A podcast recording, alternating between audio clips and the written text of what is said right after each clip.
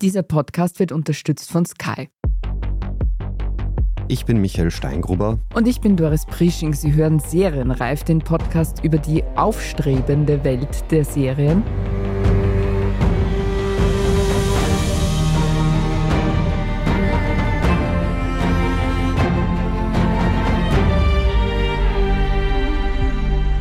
Wir haben heute wieder einen ganz besonders spannenden Gast. Barbara Meyer ist da. Sie ist Fernsehstar und aktuell gut beschäftigt in zwei Minuten zwei Millionen. Hallo, liebe Barbara. Hallo, freue mich sehr, bei euch zu sein. Hallo, Barbara. Ja, danke, dass du dir Zeit nimmst. Für alle, die es nicht kennen, zwei Minuten zwei Millionen ist eine beliebte Show auf Puls 4 und aktuell in der zehnten Staffel. Worum geht's? Aufstrebende JungunternehmerInnen haben genau zwei Minuten Zeit, sich und ihr Start-up zu präsentieren. Ob die Idee etwas taugt, beurteilt eine strenge InvestorInnen-Jury und Barbara Meyer ist eben Mitglied dieser. Wenn es gut läuft, gibt es ein Startkapital, das mitunter sehr ordentlich ausfallen kann. Liebe Barbara, was war denn die bisher höchste von dir zugesagte Summe und wofür? Oh, ich weiß gar nicht genau, ob das schon ausgestrahlt worden ist, weil ich darf natürlich auch nicht alles verraten. Mhm. Aber es war tatsächlich bisher so, dass mich viele Unternehmen überrascht haben. Also ich war sehr drauf gepolt zu sagen, ich, vielleicht irgendwas mit Kindern oder äh, was Nachhaltiges. Ich habe gesagt, irgendwelche technischen Dinge oder Apps. Das liegt mir nicht so, weil ich einfach so viel Erfahrung nicht damit habe, mit einer App-Entwicklung. Und die Sendung hat mir gezeigt, dass mich da auch ganz viele Investoren wirklich begeistert haben mit solchen Produkten. Und das war wirklich für mich ein sehr großes Learning. Ich habe viel äh, erfahren und jetzt auch natürlich fängt man nach der Sendung dann auch an, ganz intensiv mit diesen Firmen zu arbeiten. Das war schon sehr, sehr spannend. Mhm. Wurde dir der Job angeboten oder hast du dich beworben? Mir wurde der Job quasi angeboten. Ich habe, wie wir die ersten Aufzeichnungen hatten, tatsächlich, da war man auch mein Baby noch sehr klein, die war da ein paar Monate alt und ich wollte noch gar nicht so früh anfangen zu arbeiten, aber ich habe gesagt, das ist so ein spannendes Format und ich wäre nie auf die Idee gekommen, mich da zu bewerben, weil ich hm. bisher jetzt nicht wirklich Investorin war. Aber wie ich das gelesen habe, habe ich gesagt, das ist eigentlich genau das Richtige für mich, weil ich schon seit, oh Gott, mittlerweile 16 Jahren, glaube ich, seit 2007 ja wirklich schon mit ganz großen Marken arbeite, auf dem Testimonial-Bereich große Werbeverträge hatte. Und dann haben wir die ganze PR-Marketing-Strategie oft zusammen auch entwickelt. Und dann habe ich gesagt, es macht echt total Sinn, dass ich wirklich auch junge Unternehmen begleite. Natürlich, die kommen dahin mit einem finanziellen Gedanken, weil sie einfach Startkapital brauchen. Aber ich glaube, dass ich da auch sehr viel Erfahrung einfach mitbringen kann, dass ich ihnen helfen kann, entweder mit Kontakten, die ich in Österreich ein wenig, aber auch sehr, sehr viel in Deutschland habe. Und dann wird das für mich einfach ein super spannendes Projekt. Und dann habe ich sofort Ja gesagt und quasi mit meinem Baby immer dabei, nach jedem Pitch schnell zu ihr gelaufen, sie gestillt. Und in der Mittagspause war ich dann beim Baby und dann wieder zurück ans Set. Also es war herausfordernd, aber es hat ganz gut funktioniert. Klingt so.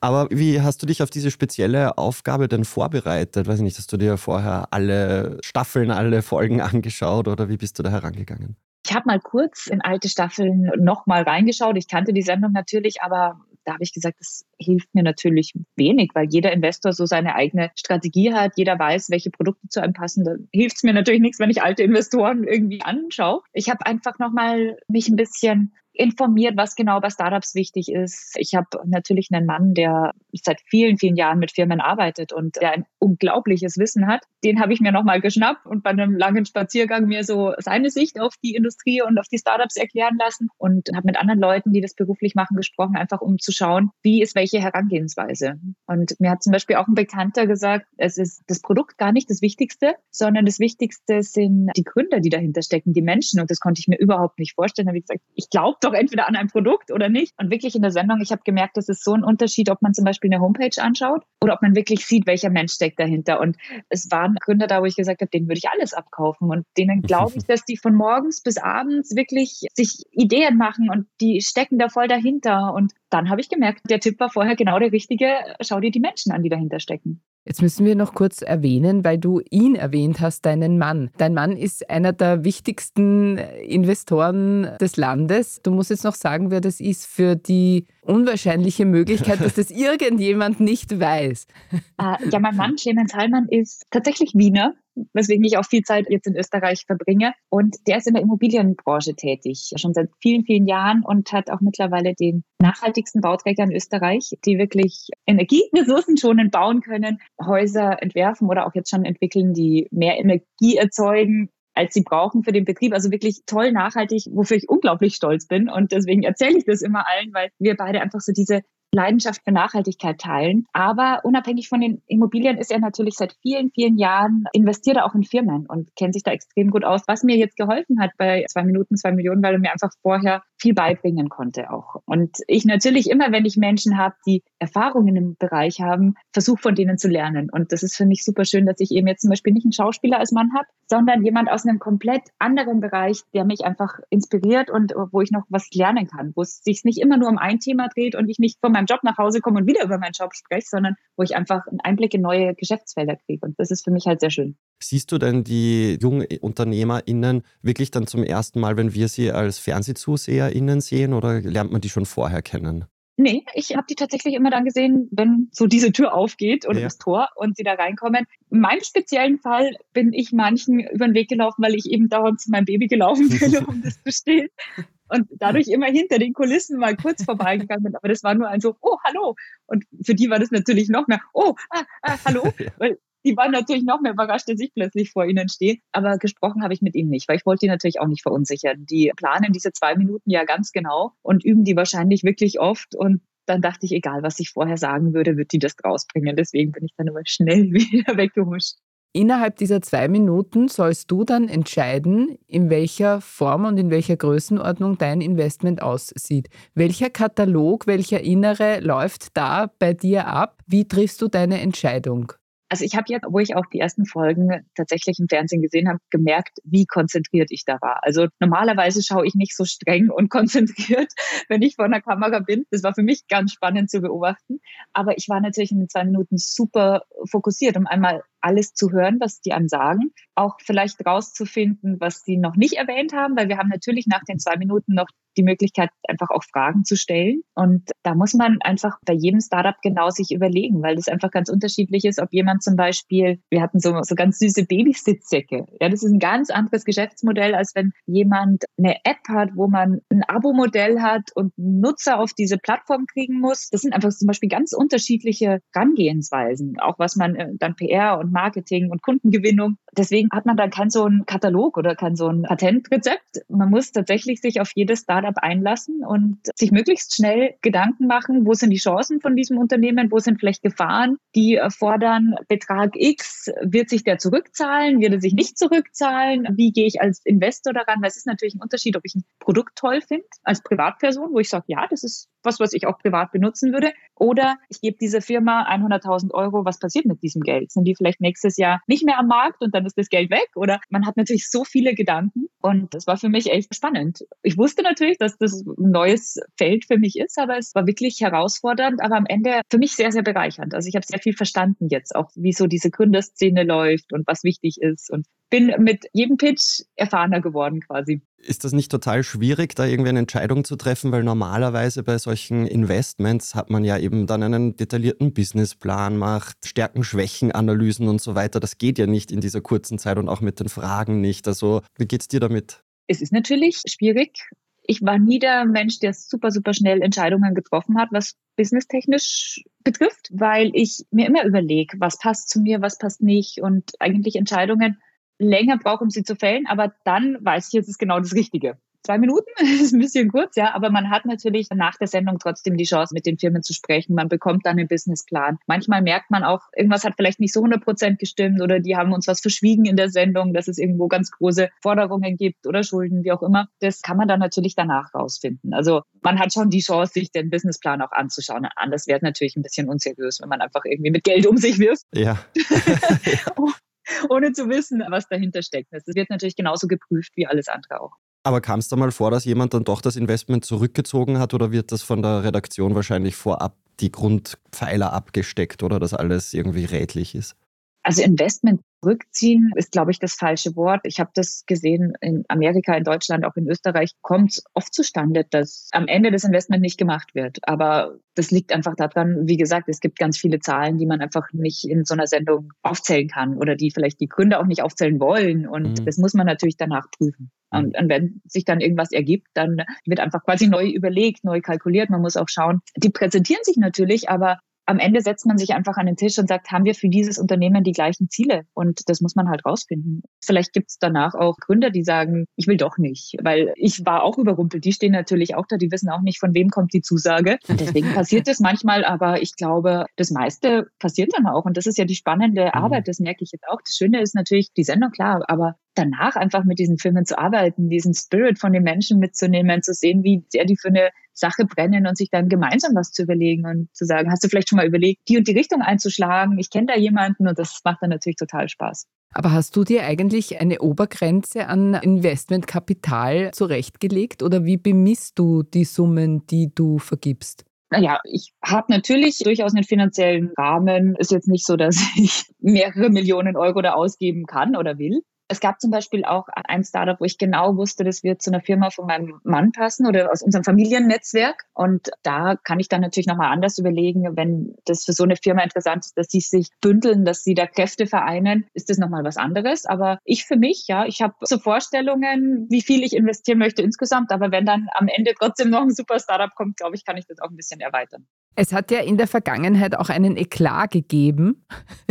In einer Folge haben zwei Pitcher Investoren verstört oder erzürnt und die sind dann erbost davon gerauscht. Barbara, was war da los? möchte eigentlich nicht für meine Investorenkollegen sprechen. Kann jetzt nicht äh, genau sagen, was in denen vorgegangen ist, aber ich glaube, sie hatten die starke Vermutung, dass diese Bewertung so extrem hoch war, um einfach dem Produkt Sendezeit zu geben. Es ist natürlich immer, haben wir auch so ein bisschen Sorge, dass jemand gar keine Investition sucht, sondern einfach so ein bisschen sein Produkt im Fernsehen bewerben will. Und das ist natürlich nicht die Idee der Sendung. Man sollen ja Startups die Chance bekommen, die wirklich einen Investor suchen oder ein Netzwerk suchen oder Hilfe suchen. Ich glaube, da war einfach, die hatten die Vermutung, dass es da nicht drum ging, sondern dass jemand Werbezeit wollte. Ich habe mich da ein bisschen rausgehalten, hat man, glaube ich, gesehen. Ja. Die beiden hatten für sich entschieden, sie möchten das nicht weiter fortführen und das ist eine Entscheidung, die muss man respektieren. Natürlich kann jeder Investor sich aussuchen, auch was er sich anhört, welchen Pitch und welchen nicht. Aber wie war dein Eindruck? War das wirklich so, dass sozusagen genau das passierte, was man eigentlich nicht wollte, dass es eben diese Werbezeit gab und kein ernsthaftes Bestreben nach einem Investment? Ich möchte das nicht beurteilen, weil äh, dafür ging das einfach alles sehr schnell. Mhm. Ich glaube, ich hätte für mich die Gründer ein bisschen länger befragt, bevor ich mir eine Meinung bilde. Aber wenn jetzt meine Kollegen sagen, sie haben so viele Jahre Erfahrung, sie wissen ganz genau oder spüren, wie auch immer, ist das die eine Sache.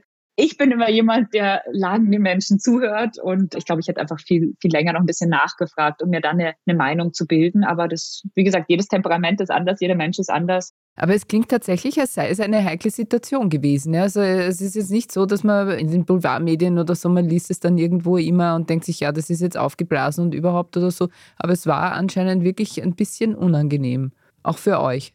Also ich bin ein Mensch, ich mag prinzipiell gerne Harmonie. Also ich wäre jetzt auch nicht in einem Streit jemand, der einen Teller nimmt und an die Wand schmeißt und irgendwas zerstört. Also ich glaube, das ist einfach jeder Mensch anders. Deswegen, wenn ich merke, irgendwo liegt Spannung in der Luft, ist es für mich unangenehm irgendwie. Ich versuche immer Frieden zu stiften. Aber natürlich, es ist eine Businesswelt, es geht hier um große Summen, es geht auch um Zeit. Und wenn wirklich ein Startup quasi mit falschen Intentionen kommt, nimmt es natürlich einem anderen Startup die Chance, sich zu präsentieren. Dadurch verstehe ich, wenn auch jemand mhm. sauer ist und sagt, vielleicht wäre jemand anders hätte die Chance bekommen und hätte wirklich nach einem Investment suchen können. Aber ja, das ist passiert. Und wenn das Produkt toll ist und die hatten ja die Chance, das zu zeigen, vielleicht findet sich dann außerhalb der Sendung ein Investor. Also es ist ja nicht so, dass alles verloren ist. Okay, wir streben weiterhin nach Harmonie und machen jetzt eine kurze Pause. Bleibt dran, gleich geht es bei uns weiter mit Barbara Meyer. Sie gibt Tipps, wie man schön, erfolgreich und unfassbar beliebt wie sie wird.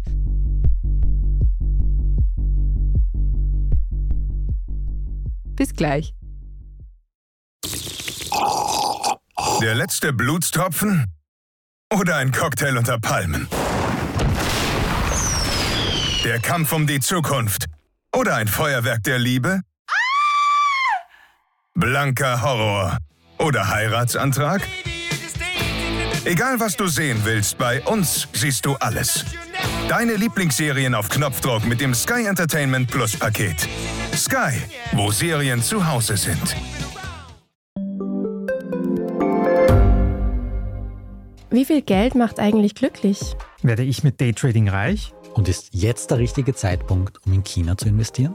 Das und mehr sehen wir uns in der neuen Staffel vom Standard Podcast Lohnt sich das an? Wir, das sind Davina Brumbauer, Alexander Amon und Michael Wendisch. Und gemeinsam mit Expertinnen und Experten fragen wir uns, wie ein Pyramidenspiel funktioniert, was eigentlich ein Baby kostet und ob es sich lohnt, in eine Steueroase auszuwandern. Lohnt sich das? Der Standard-Podcast über Geld findet ihr jeden Dienstag auf allen gängigen Podcast-Plattformen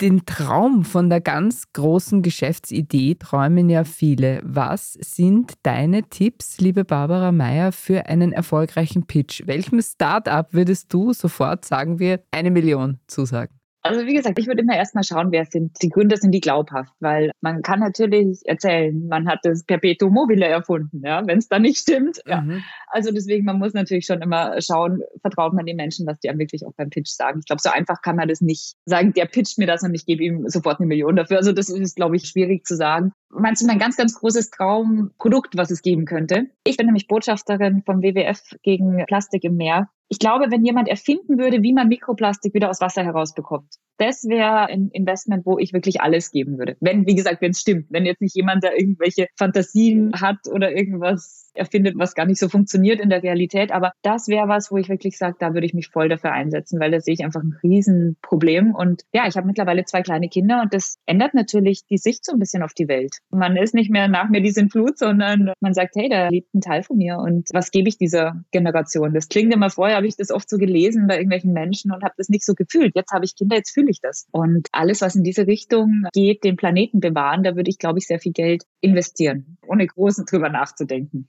Und am anderen Ende des Spektrums gibt es für dich ein No-Go, wo du sagst, da würde ich keinen Cent investieren? Waffen, Drogen. Sowas natürlich. Ich weiß jetzt nicht, ob. Jetzt zum Beispiel, es ist aber unterschiedlich. Wie ich jetzt Topmodel gewonnen habe, da war ich 20 und bin 21, glaube ich, geworden. Da hatte ich Anfragen für Alkohol, was ich zum Beispiel nie gemacht hätte. Ich mhm. habe gesagt, die Teenager, die schauen zu mir auf, die sagen, ich möchte so sein wie du, hätte ich niemals gemacht. Jetzt bin ich ein paar Jährchen älter, ich bin über 35, sagen wir mal so. Wenn ich jetzt da ein Investment finde, was zum Beispiel an Alkohol ist, den man mal als Erwachsener als Genuss trinkt, wäre das was anderes. Also da könnte ich mittlerweile schauen, welche Zielgruppe habe ich. Deswegen gibt's wenig No-Go, wie gesagt, außer alles, was illegal Drogen, mhm. Waffen, Gewalt. Ich würde auch kein Computerspiel, was Gewalt, Fantasien ausleben lässt. Sowas würde ich auch nicht machen. Wäre auch wirklich überraschend, wenn plötzlich jemand mit einem Drogen- oder Waffenkonzept bei zwei Minuten zwei Millionen auftauchen würde. Es wird uns erspart bleiben. Wäre zumindest interessant. Ich habe noch nie über meine No-Gos so nachgedacht, weil natürlich in dem Moment, wo es jemand präsentiert, wüsste ich, es geht für mich nicht. Also die Frage hat mich jetzt irritiert, aber. die Gründung ist das eine, das erfolgreiche Führen und am Leben halten eines Unternehmens das andere. War Barbara, was meinst du, sind so Fallen, die besonders in den ersten Jahren drohen und wie kann man sie überwinden? Es ist sicher sehr, sehr individuell, welche Fallen drohen. Ich glaube, dass es schwer ist, wenn einem viele Menschen reinreden möchten, die denken, sie wissen es besser ich habe das auch bei mir, ist natürlich ein ganz, andere, ganz anderes Umfeld, aber wie ich mit dem Modeln angefangen habe, habe ich auch gemerkt, dass mir jeder Tipps gegeben hat und jeder wusste, wie es funktioniert. Und der eine sagt, geh mit ganz viel Make-up zum Casting, der andere sagt, geh ungeschminkt zum Casting. Das waren so ganz viele Kleinigkeiten, wo ich aber so viele konträre Informationen bekommen habe, dass ich einfach nicht mehr wusste, was richtig ist oder was ich wirklich will. Und ich glaube, das ist große, das große Problem, dass man wirklich versuchen muss, sich selber treu zu bleiben. Auch wenn noch so viele gut gemeinte Ratschläge kommen, aber man muss genau wissen, was man selber will, weil sonst eiert man so rum und hat nicht diese Zielstrebigkeit, die man einfach braucht. Aber das ist nicht leicht. Also das habe ich auch gemerkt, einfach rauszufinden, was will ich und wie kann ich dafür auch einstehen und vielleicht ein großes verlockendes Angebot absagen, weil es einfach nicht genau das Richtige ist. Das habe ich am Anfang auch lernen müssen und das ist, glaube ich, eine große Herausforderung, dass man sich da nicht verunsichern lässt. Die grundsätzliche Frage ist ja mal, wie finde ich überhaupt heraus, was ich will? Das ist das nächste, ja. Also wir hatten auch sehr, sehr junge Gründer da, wo ich wirklich begeistert war, die noch zu ihrer Schulzeit quasi Ideen hatten. Aber ich muss sagen, das ist jetzt wirklich so was Klischeehaftes. Ich habe erst mit dem Alter rausgefunden, was ich wirklich will und kann sagen, dass ich jetzt viel mehr im Leben stehe, als ich das früher war. Einfach das klingt doof, aber ich glaube, das kommt mit dem Alter, dass man wirklich weiß, was man will, was man auch nicht mehr will. Aber das sind so Erfahrungen, die muss man einfach machen. Ich hatte immer das große Glück, dass ich einfach eine sehr, sehr bodenständige Familie habe, dass meine Eltern immer dafür gesorgt haben, dass ich mit guten Werten aufgewachsen bin, dass ich auch immer so ein Backup hatte, dass wenn ich meinen Eltern fahre, dann bin ich da wirklich am Land. Und die beeindruckt man nicht mit irgendwelchen Dingen, die in den Medien sind, so, sondern kommt es auf andere Sachen an. Und das war immer mein großes Glück. Mhm. Deine eigene Karriere liest sich ja ziemlich beeindruckend, muss man sagen. Also der Karrierelauf. Du warst 2007 Germany's Next Top Model. Du bist Schauspielerin, du schreibst Bücher, du bist Unternehmerin, du bist außerdem Botschafterin für das Jahr der Mathematik und vermittelst Kindern und Jugendlichen, dass Mathematik spannend sein kann, ein Heldinnenjob sozusagen. Du bist Botschafterin für Fair Fashion im Entwicklungshilfeministerium. Wie gesagt, für den World Wildlife Fund kämpfst du gegen Plastikmüll im Meer und informierst unter anderem über die Umweltauswirkungen und Gefahren von im Meer treibenden Fischernetzen. Du bist in Werbekampagnen das Gesicht von McDonald's, Disneyland Paris, Müller Milch, Maybelline. Es ist endlos. Ja? Du bist verheiratet, du hast zwei Kinder, du hast bereits am New York Marathon mitgemacht und wahrscheinlich bist du nebenbei exzellente Turmspringerin und Hochseilartistin. Davon wissen wir nur noch nichts. Wir brauchen unbedingt einen Karrieretipp von dir, Barbara Meyer. Wie machst du das? Was muss man tun, um so unfassbar erfolgreich zu werden?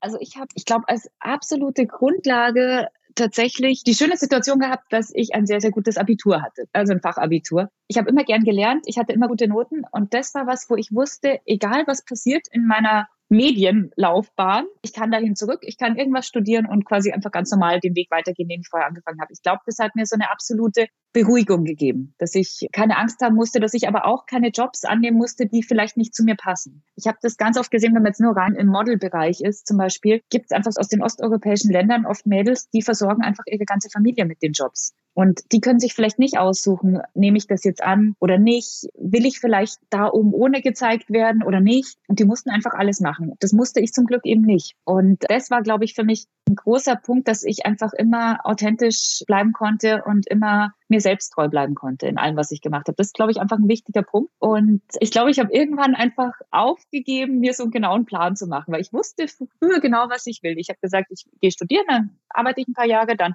heirate ich, baue ein Haus, kriege Kinder und wusste eigentlich so ganz genau, was passiert. Und wusste so ungefähr, keine Ahnung, mit 30 wohne ich dann in dem Haus mit den Kindern, mit dem Mann. Und innerhalb von ein paar Minuten, wo ich in einem Einkaufszentrum angesprochen worden bin, hat sich plötzlich mein ganzes Leben verändert. Und das war ein kleiner Moment, wo plötzlich alles in eine ganz, ganz andere Richtung gegangen ist. Ich, bin, ich bin früher einmal geflogen, bevor ich bei Topmodel teilgenommen habe. Immer die gleichen Menschen um mich rum, war nie groß im Ausland. Also das war wirklich ein ganz anderes Leben. Und da habe ich irgendwann nach Jahren, es war ein Prozess, weil natürlich hat mich das, ich war ein junges Mädchen, ein bisschen überfordert, aber ich habe irgendwann gemerkt, man kann das Leben nicht planen. Man kann schon eine Idee haben, man kann wissen, was einem wichtig ist oder ein Ziel, wo man vielleicht gerne hin will. Aber ich bin dann immer offen geblieben für Sachen, die passiert sind. Also ich habe eine Anfrage bekommen für einen Spielfilm und hatte überhaupt keine Erfahrung im, im Schauspielbereich, hatte aber auch Menschen, die mir gesagt haben, mach das auf gar keinen Fall, weil das passt nicht zu dir und du kannst es nicht. Ich habe gesagt, nee, ich möchte es aber trotzdem ausprobieren. Und das hat dann super funktioniert. Dann plötzlich war ich in einer der größten Schauspielagenturen in Deutschland, habe tolle Filme, Projekte gemacht. Und das, glaube ich, ist einfach passiert, weil ich offen dafür war. Weil ich eben nicht mehr dieses starre Bild hatte von was muss passieren, sondern bei jeder Anfrage, bei jeder Gelegenheit gesagt habe, naja, schauen wir es uns doch erstmal an.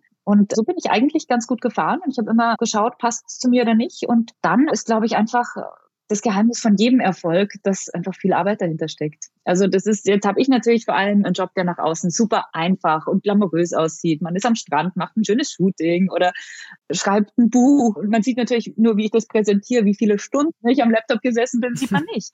Und es ist einfach sehr, sehr, sehr viel Arbeit dahinter. Und ich mache das bis heute, dass ich mich auf jeden Job, egal ob er groß oder klein ist, wirklich gut vorbereite und das auch durchziehe. Also ich war mal bei irgendeiner Veranstaltung, wo gegen das Ende hin fast keine Zuschauer mehr waren, weil ich, ich glaube, weil es geregnet hat oder keine Ahnung, auf jeden Fall stand ich fast alleine auf der Bühne und gesagt, nee, ich mache das jetzt aber weiter. Und waren noch zwei da, die ich irgendwie interviewen sollte. Ich habe gesagt, die haben die gleiche großen Auftritt verdient wie alle anderen. Und selbst wenn das Publikum weg ist, ziehen wir das jetzt durch. Und ich glaube, das ist halt einfach das Wichtige, dass man jede Aufgabe ernst nimmt. Und ich habe nie so Sachen gemacht, wo ich gesagt habe, ich habe keine Lust drauf, weil ich hätte gewusst, ich bereite mich da nicht so gut vor oder ich kann es nicht so durchziehen. Ich habe immer gesagt, ich mache Sachen, die zu mir passen und dann aber 150 Prozent. Und so hat es bei mir immer gut funktioniert. Ist natürlich mittlerweile ein bisschen mehr jonglieren, weil jetzt habe ich zwei Kinder, da möchte ich natürlich allen gerecht werden. Bin, glaube ich, in der gleichen Situation wie alle berufstätigen Mütter, dass wenn man zu viel arbeitet, hat man ein schlechtes Gewissen, dass man nicht bei den Kindern ist. Wenn man bei den Kindern ist, denkt man sich, vernachlässigt ich die Arbeit, dann hat man noch den Ehemann, dann hat man noch die Eltern und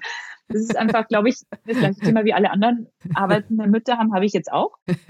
Aber dann lerne ich meine Texte halt mitten in der Nacht und schlafe dann dabei ein und wenn ich aufwache, lerne ich weiter. Es ist halt, jetzt ist ein bisschen anders, aber ich versuche trotzdem quasi diesem Konzept so treu zu bleiben. Ich weiß, es ist jetzt schon ein bisschen her, aber wir müssen trotzdem unbedingt noch eine Frage zu Germany's Next Top Model stellen. Es kommt ja immer wieder vor, dass Teilnehmerinnen vergangener Staffeln öffentlich kritisieren, dass Heidi Klum sie, sagen wir, nicht gerade nett behandelt hat. Wie sind denn da deine Erfahrungen? Ist sie das Biest oder die liebe Model-Mami?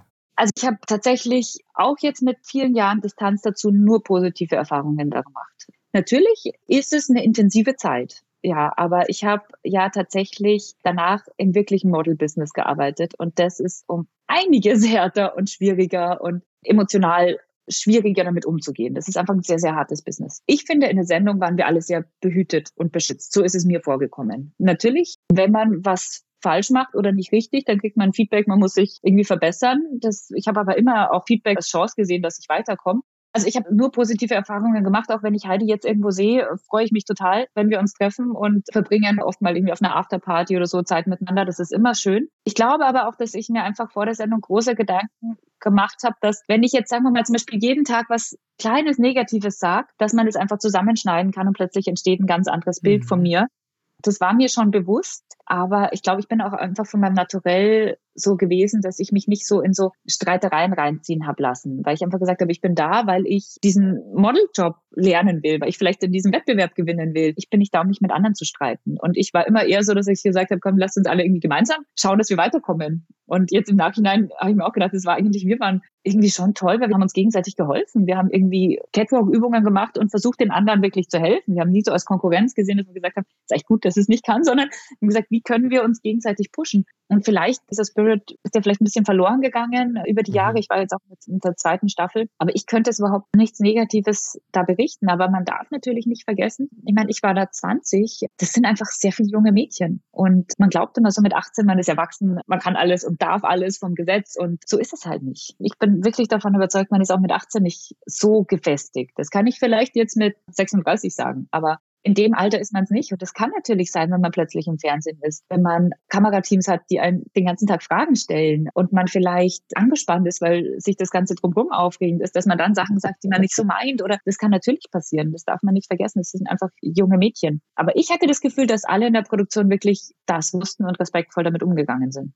Aber du hast jetzt gesagt, eben dort war es sehr behütet und dann der Schritt in die echte Modelwelt war dann schwieriger oder problematischer. Wie schafft man sich da ein Rüstzeug, dann quasi mit diesen Situationen umzugehen?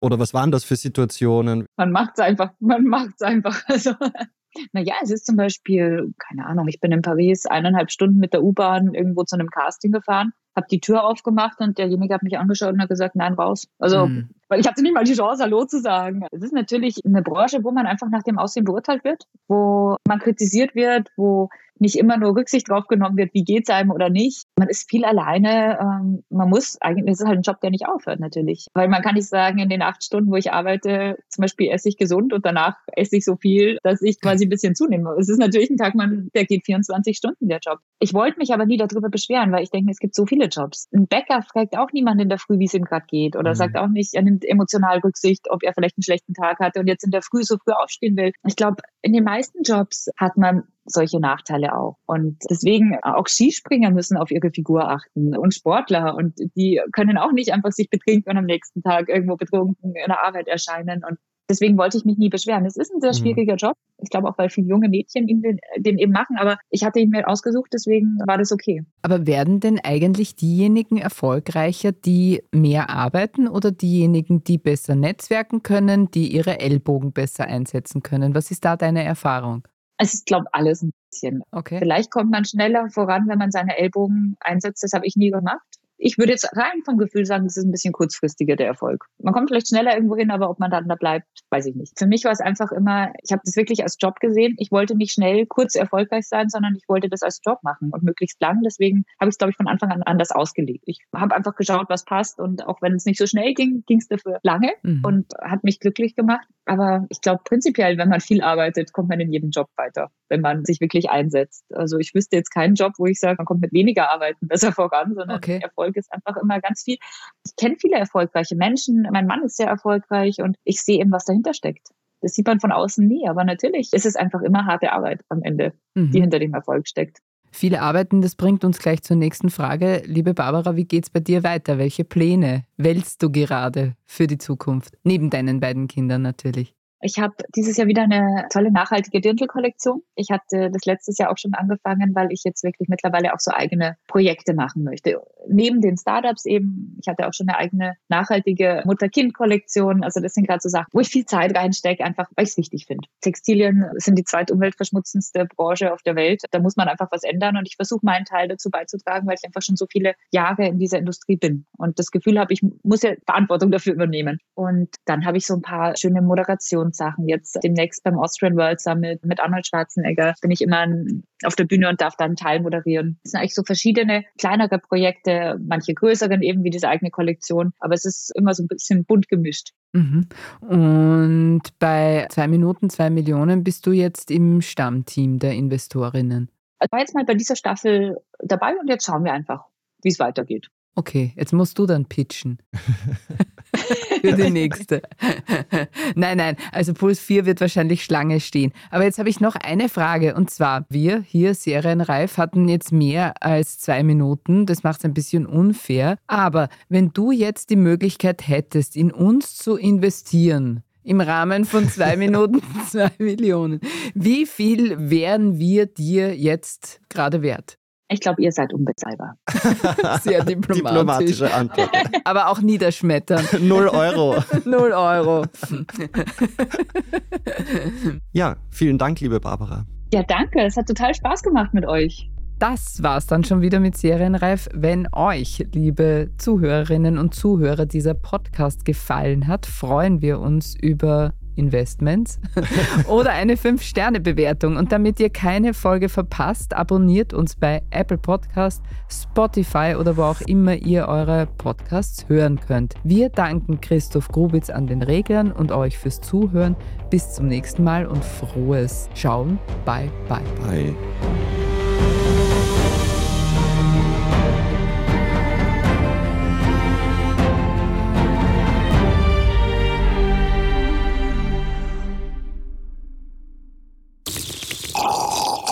Der letzte Blutstropfen?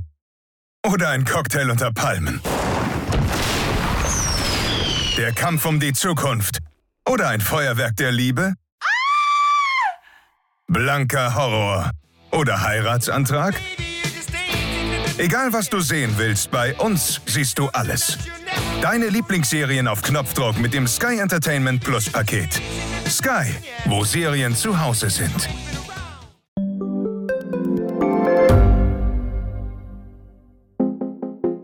Eine offene Beziehung. Wie funktioniert das? Und wie sieht eigentlich die Arbeit einer Domina aus? Was erlebt ein Arzt in einer Eifersuchtsklinik? Ich bin Nadja Kupser. Und ich bin Kevin Recher. Wir führen ehrliche Gespräche über Liebe und Sex. Beziehungsweise ist kein Thema tabu. Jeden zweiten Samstag eine neue Folge. Überall, wo es Podcasts gibt.